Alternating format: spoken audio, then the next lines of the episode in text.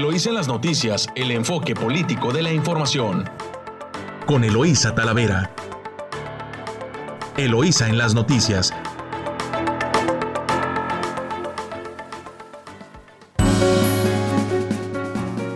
Muy buenos días, Ensenada. Hoy viernes, viernes 5 de noviembre de 2021, les saluda Eloísa Talavera transmitiendo directo desde nuestro estudio Luis La Madrid Moreno a través de su emisora favorita 92.9 Amor Mío y de nuestra estación hermana La Chula en San Quintín en el 98.3 de frecuencia modulada. Saludo a quienes nos escuchan a lo largo de la costa del Pacífico. Muy buenos días Tijuana, muy buenos días Rosarito muy buenos días Ensenada y por supuesto por allá en San Quintín también, en ese hermoso Valle de San Quintín. Muy buenos días, pues le doy las es bienvenida a quien me acompaña en la mañana en controles a Camila Lachowski en Ensenada y a Yadira en San Quintín. Y bueno, pues eh, llegamos a viernes. Parece que fue para algunos semana corta, pero intensos estos tres días. Y bueno, ha sido una semana con muchísima información. De hecho, varios temas se nos han quedado en el cajón, ya no hemos podido comentar más. Y así llegamos al viernes con mucha información también, obviamente nacional y local, no se diga, pues está eh, en transición, tomando vuelo este nuevo gobierno del estado y los recientes eh, relevos que hubo municipales y bueno, pues todavía están aquí en el ajuste y la agenda de temas que sigue pues avanzando. Así que nos arrancamos con los temas eh, nacionales y de su diario Reforma. Disformará AMLO, empresa militar, ¿cómo la ve? Dice que las Fuerzas Armadas no se corrompen, pero que la SCT y Fonatur sí. ¿Cómo la ve? Pues ya no nos sorprende, ¿no? Ya manejan trenes, aeropuertos, Ahora el gobierno de la 4T creará una empresa operada por el ejército para administrar y recibir las utilidades del tren Maya. Cuatro aeropuertos, el corredor interoceánico y dos puertos en Coatzacoalcos y Salina Cruz.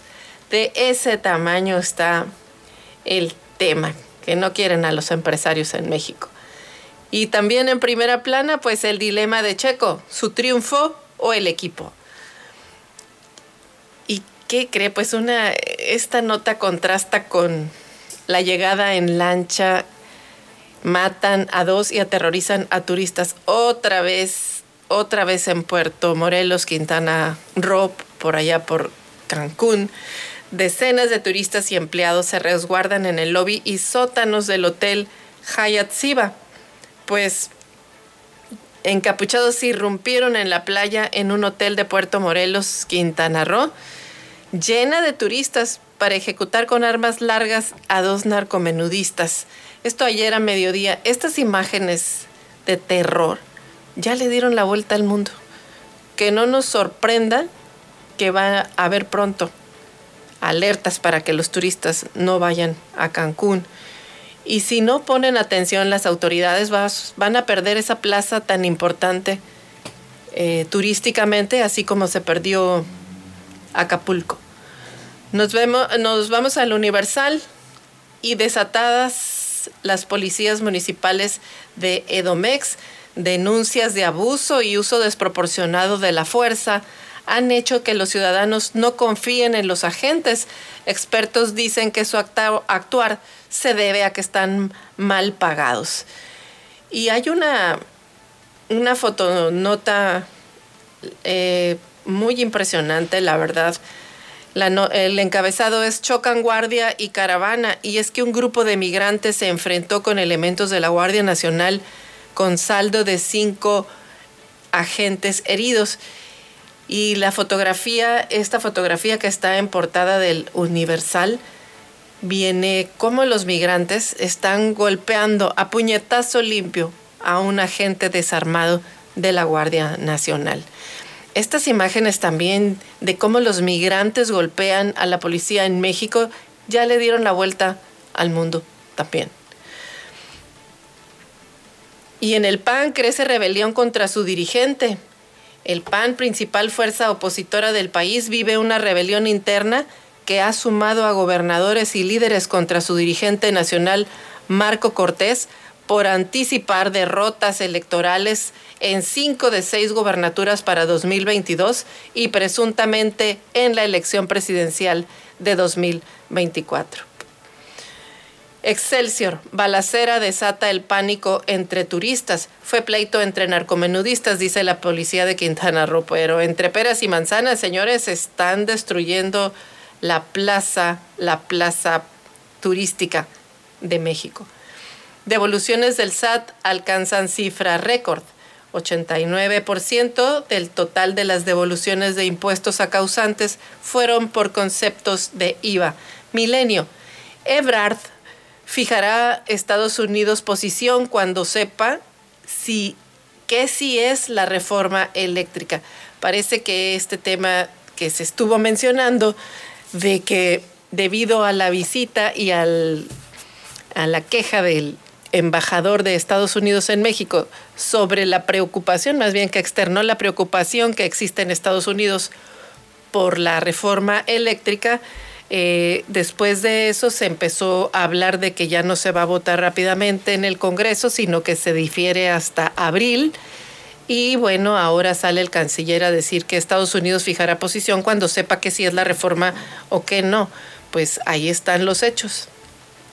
La jornada, la Organización Mundial de la Salud se extiende en Europa cuarta ola de coronavirus. El continente vuelve a estar en el epicentro de la pandemia y hay una alerta por la relajación de medidas.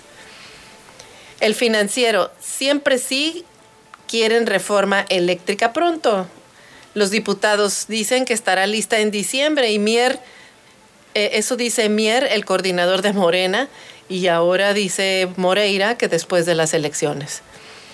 En el economista, esto sí está feo. México encabeza salida de inversión de capital entre países emergentes. Y es que en 10 meses las empresas extranjeras liquidaron 13.868 millones de dólares.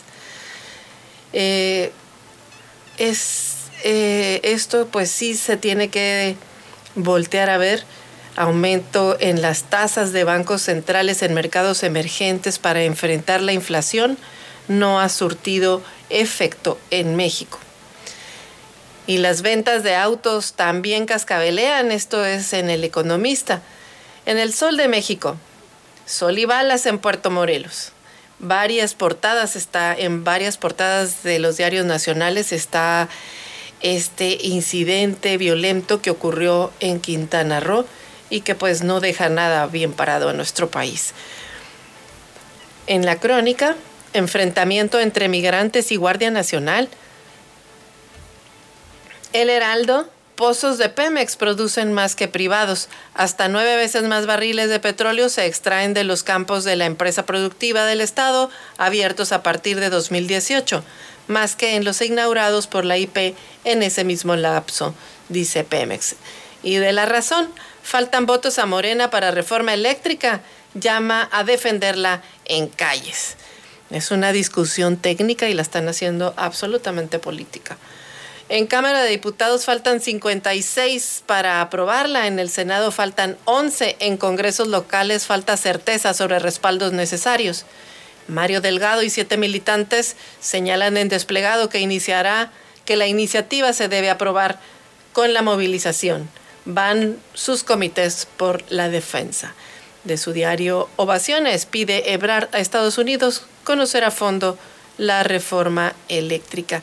Y bueno, pues nos vamos a, los, a los titulares locales y de su diario El Vigía. Eh, operan irregulares empresas en el Valle de Guadalupe sin ningún permiso trabajan alrededor de 100 comercios de diversos giros en las tres delegaciones que conforman el Valle de Guadalupe. En otra nota, en riesgo nuevo sistema de justicia laboral ante, ante nulos avances. Esta es una nota del Vigía de Gerardo Sánchez y Alejandro Arregui Barra, secretario del Trabajo y Previsión Social en la entidad, pues es quien dice que hay un riesgo en el nuevo sistema de en el nuevo sistema de justicia laboral, pues ante los nulos avances que ha habido desde que se aprobó la reforma federal, que como todas las reformas federales, pues deben de tener un tiempo para que se puedan instrumentar, hacer las modificaciones en lo local y acompañarlas también de la infraestructura que requieren para poder operar. Pues hasta aquí dejamos este primer avance eh, informativo. Nos vamos a corte comercial. Recuerde que nos puede escuchar a través de nuestra cuenta de WhatsApp 646-288-6104. Regresamos. Estás escuchando Eloís en las noticias. Regresamos.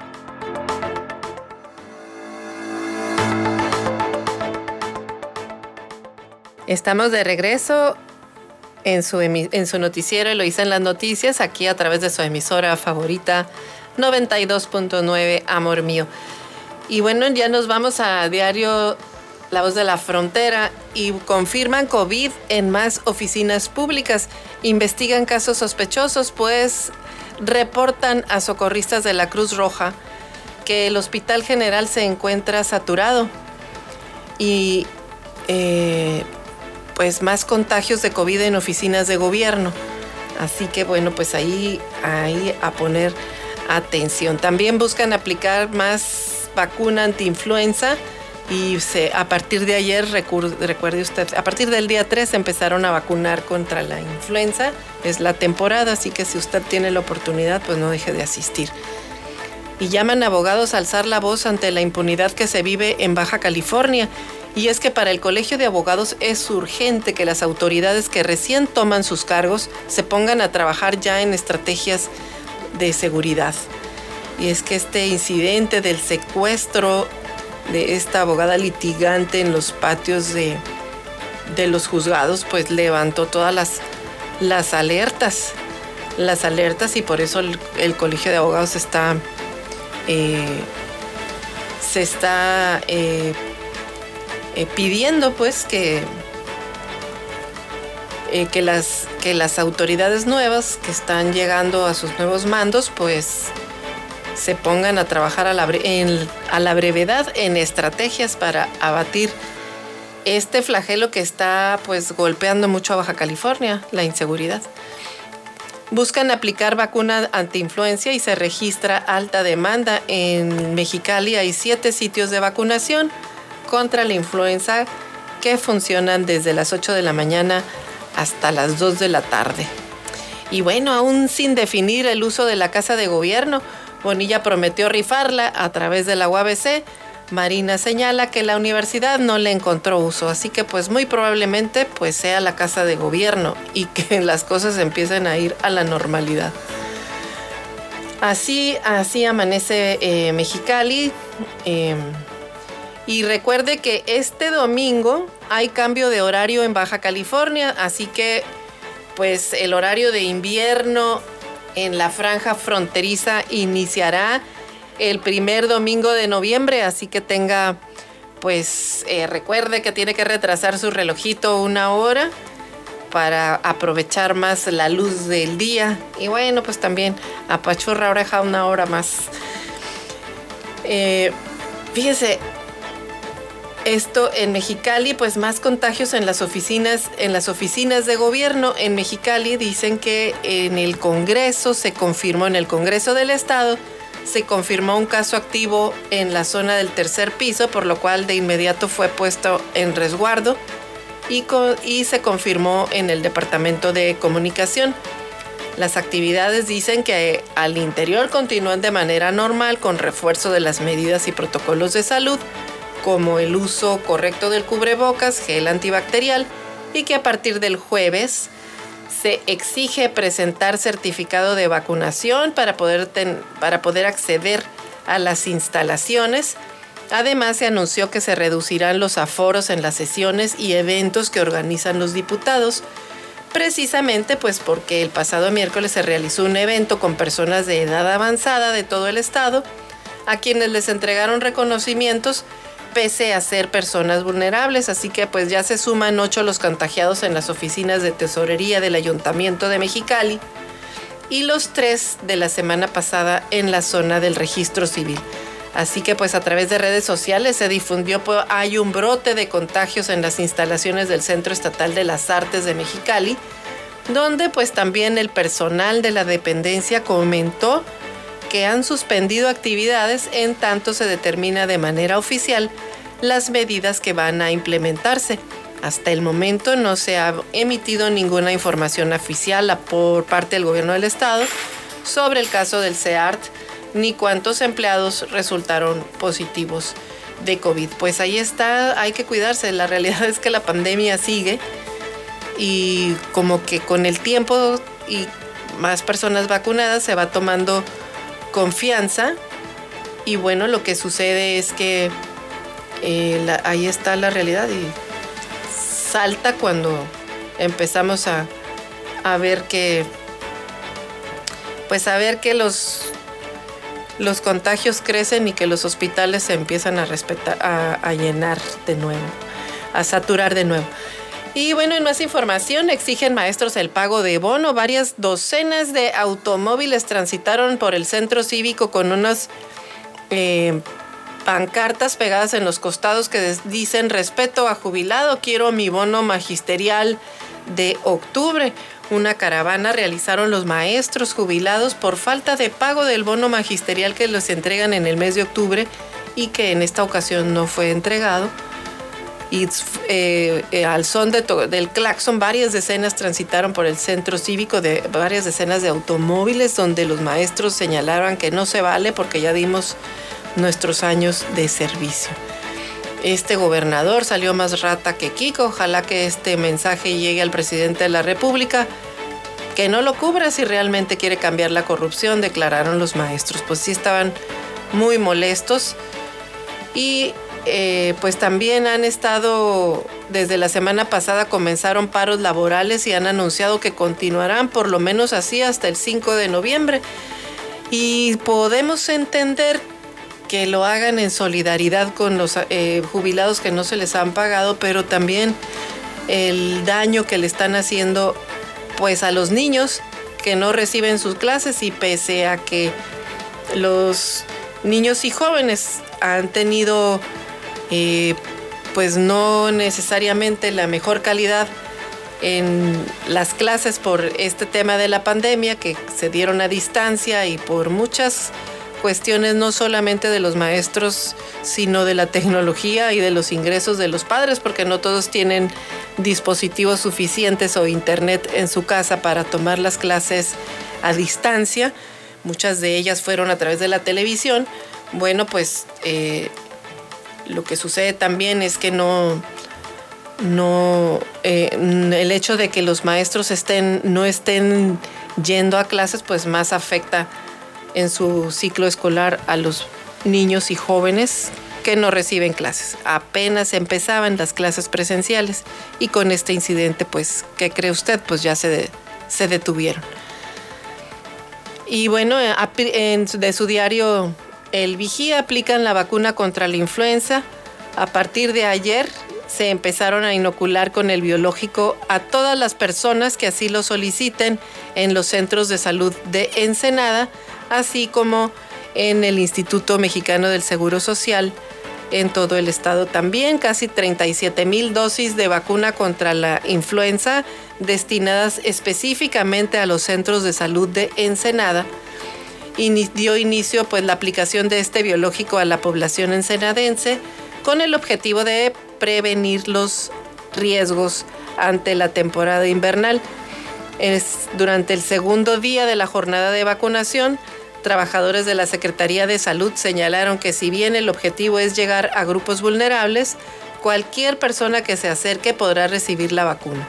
Explicaron que como grupo de riesgo están catalogados niños menores de 5 años, los adultos mayores de 60, las mujeres embarazadas, personas con enfermedades de las vías respiratorias, tales como tuberculosis, asma o hipertensión arterial pulmonar, así como las personas con problemas de inmunosupresión, todos aquellos que padecen diabetes, VIH, cáncer, insuficiencia renal, trasplantes, uso de esteroides o algunos biológicos, así como el personal de salud.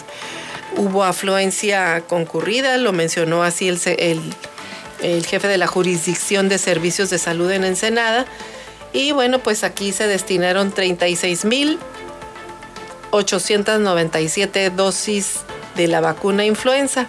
También el Instituto Mexicano del Seguro Social distribuyó las dosis a las unidades de medicina familiar de cada ciudad. En tanto, pues aseguraron que la afluencia de los primeros dos días de vacunación ha sido muy concurrida, por lo que se optó por habilitar otros centros de salud, así como módulos de vacunación para evitar aglomeraciones y cadenas de contagio. Así que mire, escuche usted, los, centros de salud de la Ruiz y 14 es donde se estará aplicando el biológico. En la Popular 2, en Lomitas, Popular 89, Exegido Ruiz Cortines, Chapultepec, Pórticos del Mar, eh, Colonia Obrera, Jalisco y Gómez Morín. También estarán aplicando la vacuna contra la influenza en un horario de las 8 a las, a las 13 horas, una de la tarde, así como en aquellos eh, centros ubicados en las delegaciones de Francisco Zarco, San Antonio de las Minas, Valle de Guadalupe, Isla de Cedros, Maneadero Sánchez Taboada, eh, San Vicente, Heréndida, Esteban Cantú, Real del Castillo, Valle de la Trinidad y en el ejido Héroes de la Independencia. También tendrán módulos de vacunación y van a tener el mismo horario para que usted acuda a aplicarse la vacuna antiinfluenza y bueno, pues esté prevenido para recibir este invierno lo mejor protegido para que usted no se enferme. Y bueno, pues eh, hay una nota que dice que Catalino Zavala Márquez encabezó una reunión con los líderes del magisterio de la sección 2 y 37 y que finalmente acuerda el gobierno pagar adeudos a los profesores. Por instrucciones de la gobernadora Marina del Pilar Ávila Olmedo, el secretario general de gobierno, Catalino Zavalas, pues encabezó esta reunión con los líderes del sindicato de la segunda y 37 sección del CENTE para dar seguimiento al pago y bonos de prestaciones pendientes. Dice el gobierno de Marina de Pilar, que está pues muy sensible a sus peticiones, los van a resolver, no les quede duda que están trabajando para que se solventen todos los pendientes que se les adeudan a los maestros activos, jubilados y pensionados. Entre los rubros se encuentra el pago de bono magisterial para maestros activos, jubilados y pensionados, así como la nómina extraordinaria para el pago de prestaciones e interinos y el pago de retenciones a jubilados y pensionados por parte del instituto también. Asimismo, argumentan los líderes del magisterio que aún queda pendiente el pago el pago de otros conceptos, los cuales serán revisados de manera conjunta entre la Secretaría de Hacienda, de Educación, Istecali y sindicatos. Bueno, pues ahí están las mesas de trabajo, pero pues deberían de ponerse a dar clases también porque finalmente les van a pagar a los maestros siempre terminan pagándoles y el tiempo que los niños pierden de clases ya nadie se los va a recuperar. Así que pues les recuerdo que este domingo inicia el horario de invierno para que usted le cambie a su reloj. Este domingo iniciará el horario de invierno en Baja California, así como en otros municipios fronterizos de todo el país. Lo que implica pues que usted debe retrasar su reloj una hora lo que se recomienda pues hacerlo desde el sábado en la noche antes de irse a dormir para ya despertar en la mañana del domingo con el nuevo horario. Así que mientras el resto del país en este horario empezó el pasado 31 de octubre, pues en la franja fronteriza con Estados Unidos se realiza a partir del próximo domingo, primer domingo de noviembre, como ocurre en el país vecino. Así que, pues, de acuerdo al Centro Nacional de Metrología del CENAM, encargado, entre otras cosas, de determinar la hora local, Baja California pertenece a la zona horaria de la franja fronteriza con Estados Unidos, en la que el horario de verano, pues, se extiende una semana más que el resto del país, donde el cambio de hora se realiza el último domingo de octubre. Así que cámbiale cámbiele a su reloj para que amanezca el domingo ya una hora más tarde. una hora más tarde empiece usted sus actividades. Y bueno, pues con más información local, siguen sin concluir la obra de Canchas Gemelas, el espacio deportivo ubicado en la colonia Popular 89, sigue en construcción. El alcalde aseguró que estará listo en este mes en curso. El personal de la obra llevaba a cabo labores para terminar una estructura que funcionaría como un puesto de vigilancia, pero pues ahí está, se ve poquita gente. Nos vamos a corte comercial, regresamos con más información aquí en su emisora favorita 929 Amor Mío. Recuerde que nos puede seguir en redes sociales a través de nuestras cuentas de Twitter, arroba Eloisa Talavera, arroba Elo Noticias o en el 646-288-6104, nuestra cuenta de WhatsApp. Regresamos. Estás escuchando Eloísa en las noticias. Regresamos.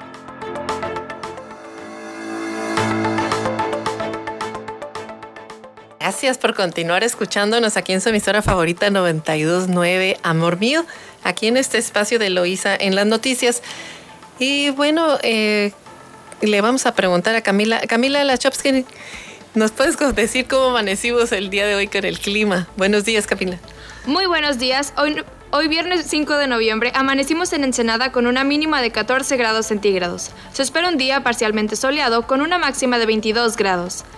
En San Quintín amanecieron a 14 grados centígrados, esperando la máxima de 32 y la mínima de 12. Se, se espera un día parcialmente nublado. En playas de Rosarito amanecieron a 14 grados centígrados, esperando una máxima de 19 y una mínima de 13. Se espera un día parcialmente nublado también. Que tengan un excelente día. Gracias Camila. Pues ahí está un poquito fresco a la mañana para que se cuide también, para que se cuide también usted y pues no se enferme. Pues bueno, también vamos a ver información de su diario El Mexicano y es que firmó la alcaldesa de Tijuana la declaratoria Tijuana Municipio Abierto, dice Montserrat eh, Caballero, que la participación ciudadana y la transparencia serán constantes en mi gobierno.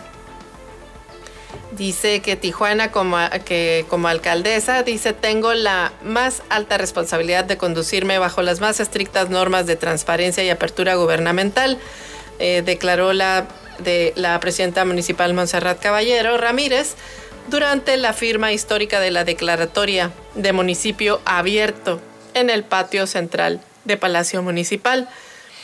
La presencia de Adrián Alcalá Méndez, comisionado coordinador de la Comisión Permanente de Políticas de Acceso de Gobierno Abierto y Transparencia del Instituto Nacional de Transparencia del INAE, Caballero Ramírez trabajará eh, por un ayuntamiento con cimientos fuertes e instituciones transparentes.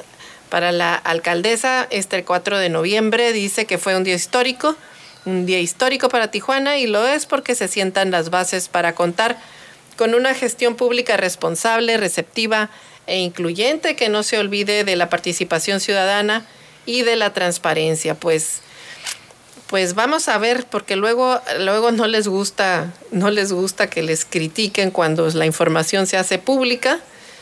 Y, pero de entrada, pues es una buena intención, un buen comienzo y esperemos que así continúen. Inicia Marina del Pilar con la mejor aprobación, dice eh, su diario El Mexicano, de entre los nuevos gobernadores del país es la mandataria estatal con la mejor perspectiva a nivel nacional según los resultados de una encuesta que sale publicada. Eh, en Ciudad de México, la gobernadora Ávila se ubica en el primer lugar de aceptación entre los nuevos mandatarios del país, seguida de Querétaro de Mauricio Curi. Eh, sale Marina del Pilar de Morena, Alianza Morena PT Verde con 60.6, Querétaro Mauricio Curi del PAN con 59.5, seguido de Sinaloa de Rubén Rocha Moya con 56.8, que es una alianza de Morena con un partido local de Sinaloa, y Tlaxcala con Lorena Cuellar, así Lorena Cuellar y María Eugenia. María Eugenia Campos Galván también sale con 49.4, sale a media tabla Maru Maru Campos. Y así hasta Zacatecas. Pues bien por la, bien por la presencia de, la gobernadora de Baja California. Y para apoyar a familias vulnerables, pues lanza eh, la alcaldesa de Mexicali una campaña para recolectar cenas navideñas. También hay disposición de escuchar a los empresarios, dice, eh, dialoga Ruiz Uribe con presidentes de el CCE, la Canaco y la Canacope. Presidencias y dependencias federales están abiertas a recibir propuestas sobre la regularización de autos, dice el delegado Alejandro Ruiz Uribe en este encuentro con las organizaciones eh, de comercio, Canaco, CCE Tijuana y el pequeño comercio, la Canacope. Recomendó abordar de manera integral las inquietudes de estos sectores respecto de, eh, en conjunto con la gobernadora Marina del Pilar Ávila Olmedo y con el secretario de Economía Kurt Honel Morales. Así que bueno, Alejandro Ruiz Uribe indicó que el acuerdo anunciado por el presidente de México, Andrés Manuel López Obrador, se lo encargará a los titulares de la Secretaría de Hacienda, Secretaría de Economía y Secretaría de Seguridad y Protección Ciudadana, y es con ellos también en donde se deben hacer las propuestas. Recordó que no se debe olvidar que el presidente de México ha escuchado a los empresarios de la frontera, pues aquí es donde surgió la propuesta de reducir el IVA al 8% y el 20% el ISR. Así que bueno, pues ahí está también el delegado federal único abriendo las puertas del gobierno a los empresarios. Y buscan también, esta nota del mexicano, buscan recurso para abasto de medicamentos en Baja California. Desmintió Adrián Medina Amarillas, titular de salud, que falten insumos básicos en los hospitales del estado. El secretario de Salud de Baja California confirmó la falta de medicamentos en los hospitales públicos estatales y señaló que la actual administración ya busca el recurso para abastecerlo se tendrá que buscar el recurso necesario para que el sistema de salud siga operando están conscientes de que llevan, dice, estamos conscientes de que llevamos dos días de administración y ya el equipo tiene que tomar esa serie de decisiones sobre los recursos, de allegarnos de lo necesario que llevamos. Eh, eh, para llevarnos el abasto, dice. Eh, se está trabajando a marchas forzadas. Como saben, buscaremos recursos económicos para abastecer de medicamentos a los hospitales públicos. Pues enhorabuena que están aceptando que hay desabasto y sobre todo que están buscando recursos para resolver el problema, pues eso habla bien de una administración que va iniciando, vamos a ver, adelante si cumplen, pero por lo pronto ya están poniéndose las pilas. Así que, bueno, pues este fue el avance de El Mexicano. Ahora nos regresamos a notas de Ensenada, de Ensenada. Y bueno, pues dice Alejandro eh, Arregui Ibarra, quien es el secretario del Trabajo y Previsión Social en la entidad, dice que el nuevo sistema de justicia laboral pues tuvo que prorrogarse ante los mínimos avances que se tenían en la infraestructura física y de personal en Baja California para aplicarlo. Eh, dice que de contrario a lo que se había declarado en la anterior administración estatal, el avance pues realmente es nulo. De los cuatro centros de conciliación laboral, solamente dos se habían iniciado remodelaciones mínimas y en cuanto a mobiliario y equipo no hay registro de que se hubiera entregado o se vaya a hacer en los próximos días. Agregó que con respecto al personal, pues tampoco ha sido contratado ni un solo conciliador de los 50 que se tienen previstos para la operación y únicamente se realizó una capacitación a un grupo de aspirantes, la cual fue impartida por la Universidad Autónoma de Baja California.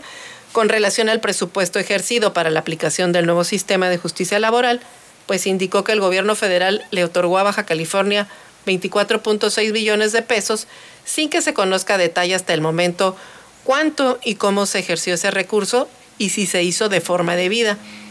También señaló que por su parte eh, la anterior administración estatal se asignó un presupuesto de 30 millones de pesos, de los cuales hasta el momento se han transferido 3 millones 98 mil pesos, es decir, solamente el 10%. Aguirre señaló, Arregui señaló que al revisar la situación y no contar con las mínimas condiciones de personal, infraestructura y equipo, así como la postura del Poder Judicial, que tampoco contaba con las condiciones para la operación de los juzgados laborales, pues fue que se determinó recorrer por 90 días el inicio de este sistema que ya está aplicado, aplicándose en otras entidades del país. De no haberse tomado la decisión de la prórroga, se hubiera eh, puesto en riesgo el acceso a la justicia laboral por parte de los ciudadanos sin haberse cumplido con el proceso previo de la mediación obligatoria que corresponde a la Secretaría del Trabajo, concluyó Aguirre. Escuche, siempre que hay una, una reforma que a las leyes que implican eh, instrumentar una política distinta, como es este caso, en el que cambia la forma de atender eh, los conflictos laborales, pues tiene que haber eh, infraestructura obviamente adecuada, pero sabe también que debe haber capacitación de funcionarios para que, que son los que van a estar al frente atendiendo a la población. Y en cualquier organización pública o privada, lo que más cuesta precisamente es esta transición, este cambio y que las personas adopten la nueva manera de trabajo. Y en todos los gobiernos lo primero que piensan es eh, en, infraestructura, en mobiliario, en, licitaciones y, y después se olvidan de la capacitación de los de los hombres y mujeres que van a estar al frente de las dependencias dando la cara por el gobierno para atender a las demandas de la población. Nada más que no se les olvide que no todos son fierros, también son personas que tienen que estar capacitadas y aceptar adaptarse a la nueva forma a la nueva forma de atención al público, porque luego se les olvida. Esto ocurrió también con el nuevo sistema de justicia penal pues sí hicieron muchos edificios, muchas instalaciones para los juicios orales, pero no capacitaron a los policías que iban a ser los primeros respondientes. Y entonces los, todo el proceso empieza mal porque no capacitaron a las personas. Esperemos que no suceda lo mismo con esta reforma laboral que se ha venido dilatando y ahorita pues por tres meses más eh, se va a dilatar el inicio el inicio de operaciones. Por lo mismo. Y bueno, pues nos vamos a información de, San Quintín. Eh, vamos a ver este, cómo está el Valle de San Quintín y es que también aplicarán más de 18 mil vacunas contra la influenza con el inicio de invierno y la prevalencia de, la enfermedad del COVID, pues inició Iniciaron con la administración de dosis para combatirla, primero en Tijuana, donde arrancó la campaña, y bueno, pues ya está incluido el resto del, del estado, con San Quintín en, por cierto, pues en todas las unidades de salud, en las delegaciones del Valle de San Quintín. Y bueno, pues eh, también denuncia de robos en San Quintín. Poca información aparece hoy del Valle, pero váyase a vacunar. Nosotros nos vamos a corte comercial, regresamos con más información aquí en su emisora favorita 929 Amor Mío. Estás escuchando Eloís en las noticias. Regresamos.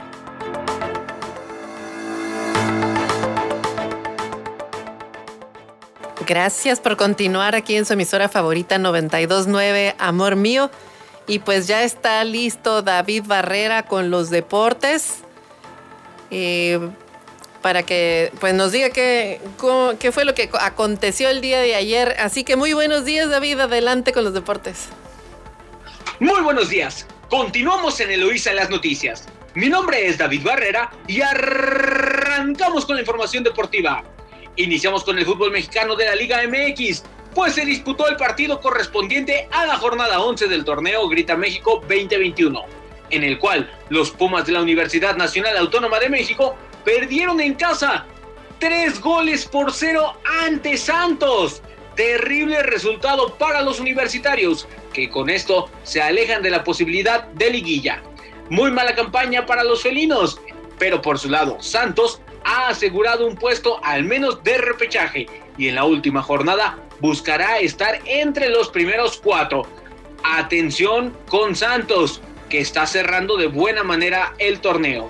Ayer mismo arrancó la jornada 17 del Campeonato Mexicano, en el cual los rojinegros del Atlas vencieron dos goles por cero al Querétaro. Con esto los zorros han asegurado un lugar entre los primeros cuatro y es muy difícil que lo quiten del segundo lugar, pues ha acumulado un total de 29 puntos en las 17 jornadas y la verdad es que ya luce complicado que salga de esta segunda posición. Felicidades para el Atlas, que han hecho un excelente torneo, siendo de las mejores defensivas del campeonato. Por su lado, Querétaro ha asegurado el penúltimo lugar. Ya no se disputaba nada y ahí se quedó. Vámonos porque la jornada 17 continuará hoy mismo en punto de las 6 de la tarde, hora como siempre de Ensenada, cuando Puebla reciba a Toluca. Los camoteros están en noveno lugar y con un empate podrían asegurar su lugar en repechaje. En caso de que Puebla pierda, tendría que esperar una combinación de resultados para poder continuar con las aspiraciones para la liguilla. Toluca, por su lado, está en quinto lugar y en caso de ganar, pelearía por estar entre los primeros cuatro lugares, pero ya está con su puesto asegurado, al menos en repechaje. Para las 8 de la noche, Mazatlán recibirá en el Kraken a las Chivas Rayadas del Guadalajara en un partido que será a matar o morir. Quien gane estará asegurando su puesto en repechaje. El que pierda estará rezando todo el fin de semana para que ni San Luis, ni Pumas, ni Pachuca puedan ganar.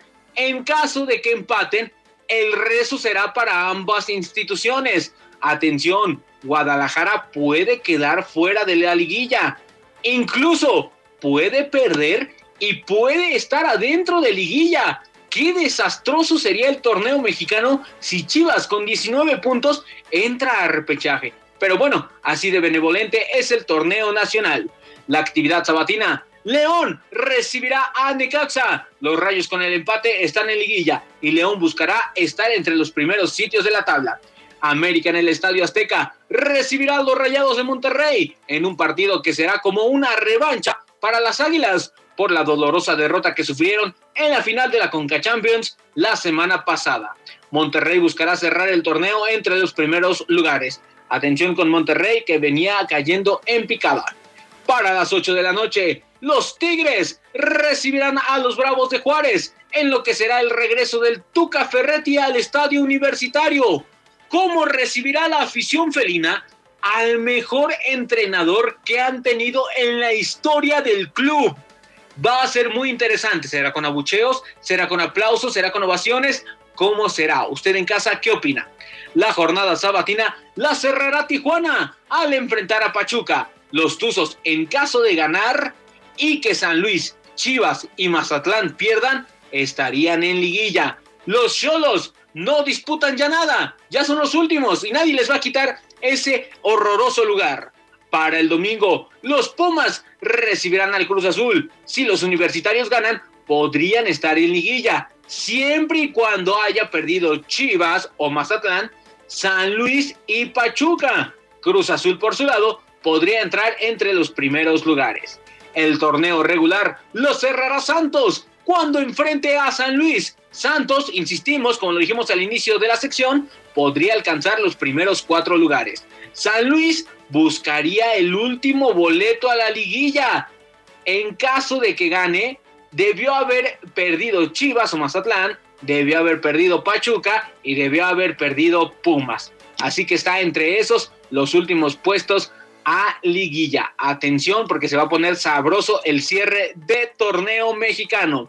Pero vamos a dejarlo de lado y vámonos a la NFL. Pues anoche arrancó la semana 9 de la temporada regular, cuando los Colts de Indianapolis vencieron 45 a 30 a los Jets de Nueva York, en lo que resultó ser un gran partido. Nosotros se lo advertimos desde ayer, iba a ser un partidazo lleno de puntos y de errores. La semana 9 continuará este domingo cuando los gigantes de Nueva York enfrenten a los Raiders de Las Vegas. Los Santos de Nueva Orleans se medirán a los halcones de Atlanta. Los bengalíes de Cincinnati recibirán a los, a los Browns de Cleveland. Las Panteras de Carolina enfrentarán a los Patriotas de Nueva Inglaterra.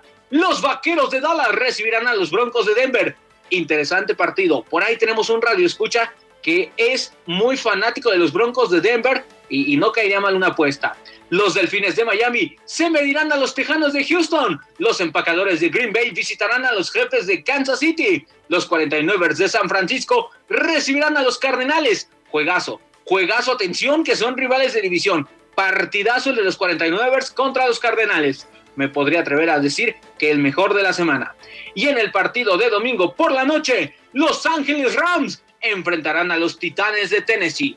Recuerden también que vamos a cambiar de deporte. Vámonos al box. Porque el sábado por la noche, Saúl El Canelo Álvarez peleará contra el estadounidense Caleb Plant en la unificación de los títulos de las 168 libras. Atención, puede ser una noche histórica para Saúl El Canelo Álvarez. Y pues bueno, gran jornada que nos espera este fin de semana, llena de box, de fútbol americano y del cierre del torneo mexicano. Y pues bueno, hasta aquí la información deportiva. Mi nombre es David Barrera y continuamos en Eloísa las Noticias. Nos oímos hasta el lunes.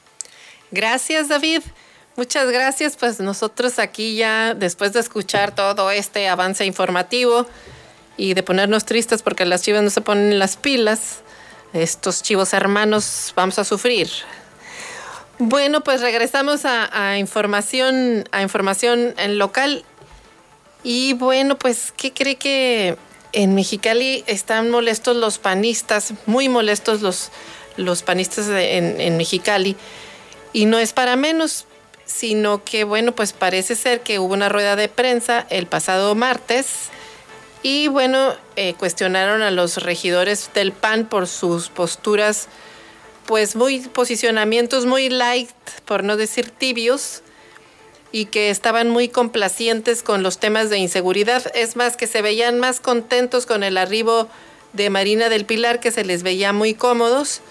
Y pues eh, la militancia dice que pues de qué se trata, pues que son oposición, deben de marcar una línea distinta. Y bueno, pues todo este tema en esta atmósfera que se ha venido complicando, sobre todo por la capital, capitulación que hizo Marco Cortés, el dirigente nacional, de una derrota adelantada, de decir que en el 2022 no, vamos a, no se van a ganar eh, las cinco gobernaturas, que a lo mejor una, y lo que dio a pie a que Morena le dijera, ah, ah, chiquito, ninguna. Y bueno, pues eso trae muy molestos a todos los panistas del país y con justa razón. Y bueno, pues en Baja California igual, a tal grado que el dirigente estatal del PAN, Mario Osuna Jiménez, quien advirtió que quienes colaboren en los gobiernos de Morena siendo miembros activos del PAN, les van a pedir su renuncia inmediata a la institución. Que obviamente esto no aplica para quienes tienen años trabajando en el gobierno y no cuentan con cargos de mando. Léase pues los sindicalizados. Así que bueno, pues hay que recordar que el anterior dirigente, bueno, también fue muy criticado por la falta de contundencia en la crítica al pasado minigobernador. Sin embargo, bueno, pues después confesó que su esposa trabajaba en el módulo del diputado Miguel Ángel Bujanda. Y bueno, pues el, el expan sí, exactamente, del expanista que luego se puso eh, como diputado sin partido, así que bueno, pues así estaban las cosas en el PAN desde su dirigencia, pues cómo quería que ganaran una elección. Y después, bueno, pues eh, acuérdese que Bujanda hizo el bujandazo de darle un reconocimiento al gobernador saliente, habíase visto ahí en el Congreso, pero bueno, pues lo logró, así que bueno, pues así las cosas en el, en el albiazul.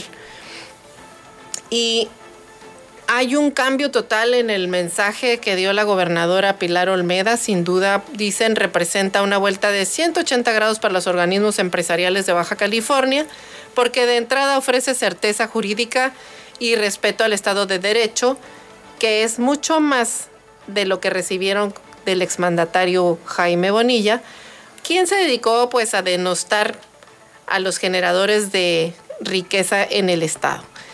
Todo es bien sabido pues que las auditorías por el tema del agua agobiaban a los empresarios, junto también con actos de gobierno que sin duda pues fueron desgastando la relación por lo que llamado por lo que hace eh, toma mucha relevancia el llamado a la reconciliación que hace la gobernadora y pues que deja un buen sabor de boca en el empresariado.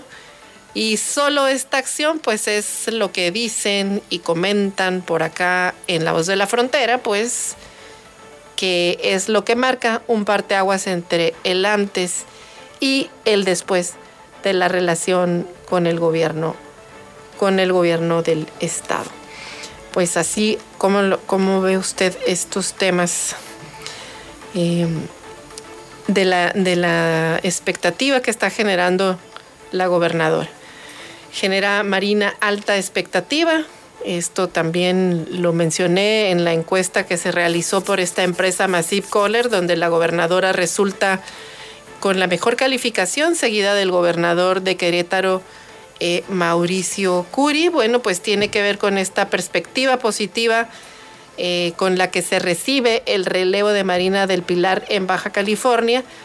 Y hasta eso que lo que piden los empresarios y la gente es déjenme trabajar, no me estorben. Es tan fácil. Así que bueno, pues nos vamos a corte comercial. Regresamos en unos minutos aquí en su emisora favorita 929, Amor Mío. Estás escuchando Eloís en las noticias. Regresamos.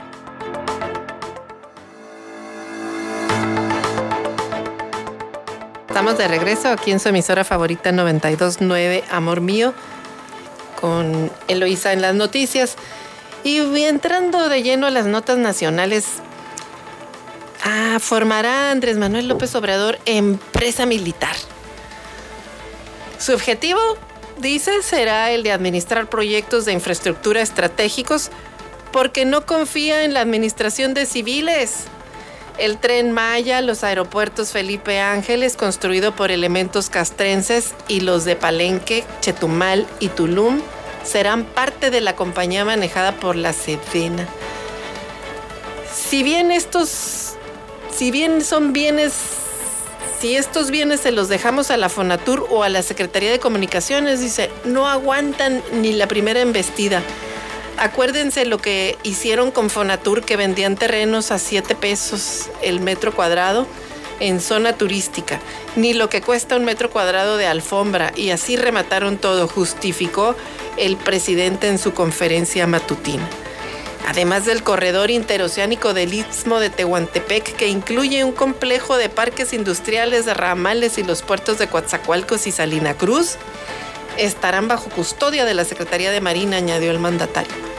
Dice que esto va a garantizar que no se privaticen estas obras y nos garantiza también buena administración y seguridad en todo lo que es el sureste, el istmo y el sureste, tanto con Marina como con la Sedena. El 75% de las utilidades de las obras y terminales servirá para pagar pensiones de las Fuerzas Armadas y 25% para el pago de pensiones de trabajadores al servicio del Estado, dijo. El presidente detalló a qué adscripción quedarán asignadas estas empresas no dijo, pero ni bajo qué ordenamientos administrativos se van a regir, ni la rendición de cuentas de sus responsables. En el actual gobierno, los militares y marinos han recibido distintas encomiendas como la operación de aduanas, combate al huachicol, participaciones en brigadas anti-COVID, distribución de vacunas, construcción de instalaciones clave para el reparto de enseres en zonas de damnificados. Y además, en octubre de 2019 se creó la Agencia Federal de Aviación Civil como un órgano desconcentrado de la SCT y que sustituyó a la Dirección General de Aeronáutica Civil, la cual quedó también a cargo del general en retiro Carlos Antonio Rodríguez Munguía. Así o más militarizado quiere usted el país. Y mire usted, los, los ingresos nunca se les pone etiqueta, así no sé, bueno, eh, no quiero decir que, que no saben administrar, pero no hay ningún sentido técnico en estas cosas que, que dicen. Y simplemente, simplemente pues se hacen las cosas sin transparencia y si hay corrupción en ellas, pues a la opacidad total, porque todo lo que tiene que ver con el ejército simplemente dicen, es un asunto de seguridad nacional y ¿qué cree? Ni se audita, ni se revisa y ni nada. Es un hoyo negro. Y así es lo que están planteando. Y dos años, dos años de, de la masacre de la comunidad de Levarón recuerdan a sus seres a sus seres queridos a dos años de la masacre de tres mujeres y seis menores de la comunidad Levarón. Familiares de las víctimas recordaron el horror que vivieron en Bavispe, Sonora, y llamaron a la unidad para combatir la impunidad. Pues, híjoles, temas que, que dejan heridas para siempre, desafortunadamente. No son temas que se resuelvan así de fácil. Pues vámonos a, otra información sobre la reforma eléctrica. Y unos dicen siempre sí quieren reforma eléctrica pronto, dicen los diputados. Y ahora, después de que ayer todavía decían que se iba a aprobar hasta abril, bueno, pues ahora amanecieron eh, pues diciendo que va a estar lista en diciembre, eso dice el líder de Morena, de los diputados de Morena, Mier, eh, y que siempre sí, que siempre sí va la reforma eléctrica en diciembre o en un periodo extraordinario en enero. Ayer Morena aclaró que en medio de una creciente confusión, bueno, pues que siempre sí habría reforma este año. Yo creo que les jalaron las orejas.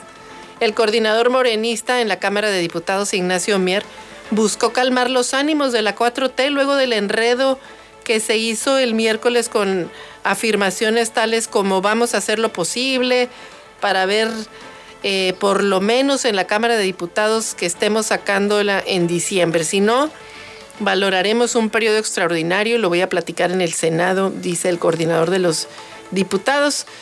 El coordinador del PRI, Rubén Moreira, dijo que se debe, que debe ser discutida y votada después de las elecciones del 5 de junio. ¿Y sabe por qué? Pues porque hay negociaciones, ellos van a negociar eh, quedarse con estados de ellos que van a, salir a competencia y si aprueban la reforma eléctrica, pues, pues ya no les van a, como dicen, no les van a pagar. Así que pues ahí está este tema de la reforma eléctrica todavía eh, discutiéndose.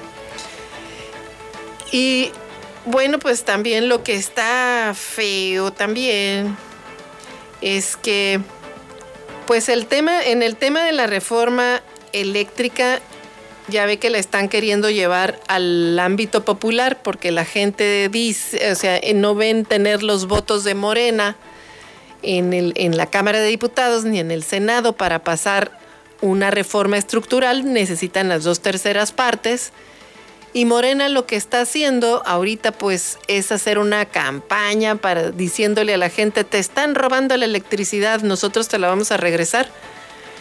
Y lo que están provocando es que pues sin información y politizando el tema, pues que la gente diga, ah, sí, vamos a apoyar la reforma eléctrica y presionar de esa manera pues a los diputados que se resisten a votar una reforma que no están convencidos de que tenga beneficios el país con ella, sino todo lo contrario.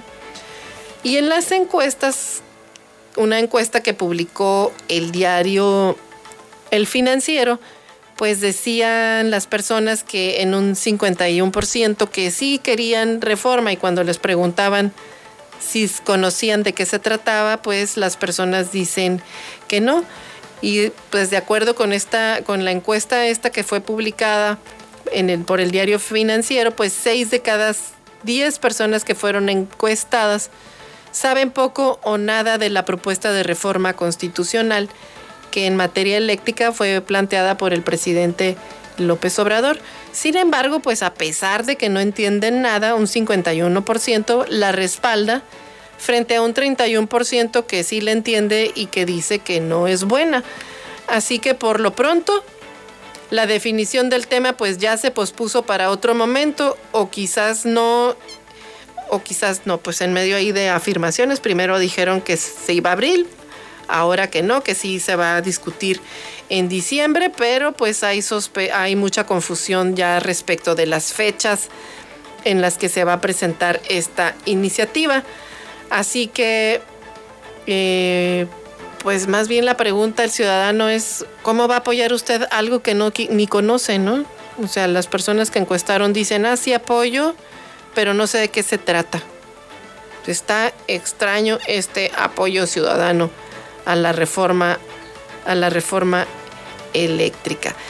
Y, en otra nota también que es preocupante es la del El Economista que sale en primera plana que en 10 meses extranjeros liquidaron 13.868 millones de dólares y México encabeza la salida en inversión de capital entre países emergentes.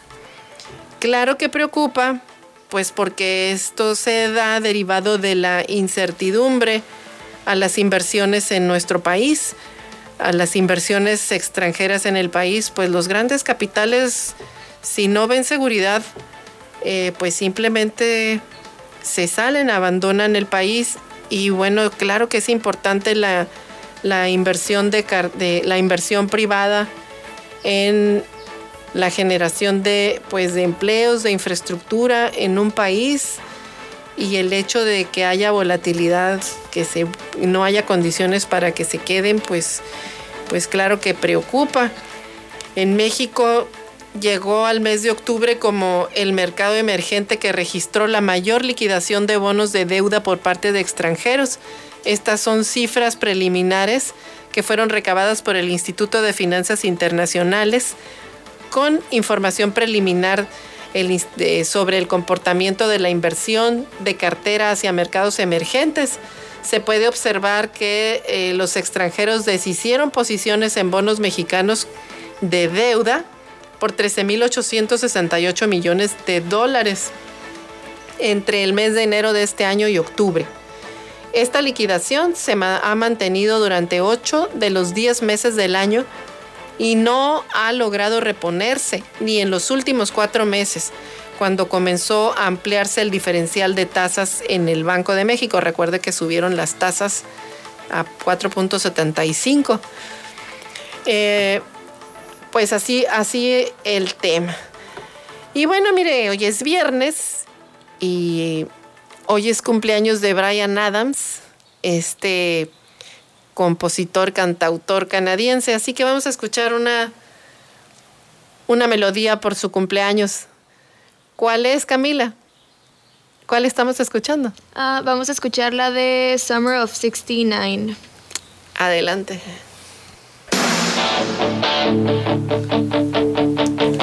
¡Claro!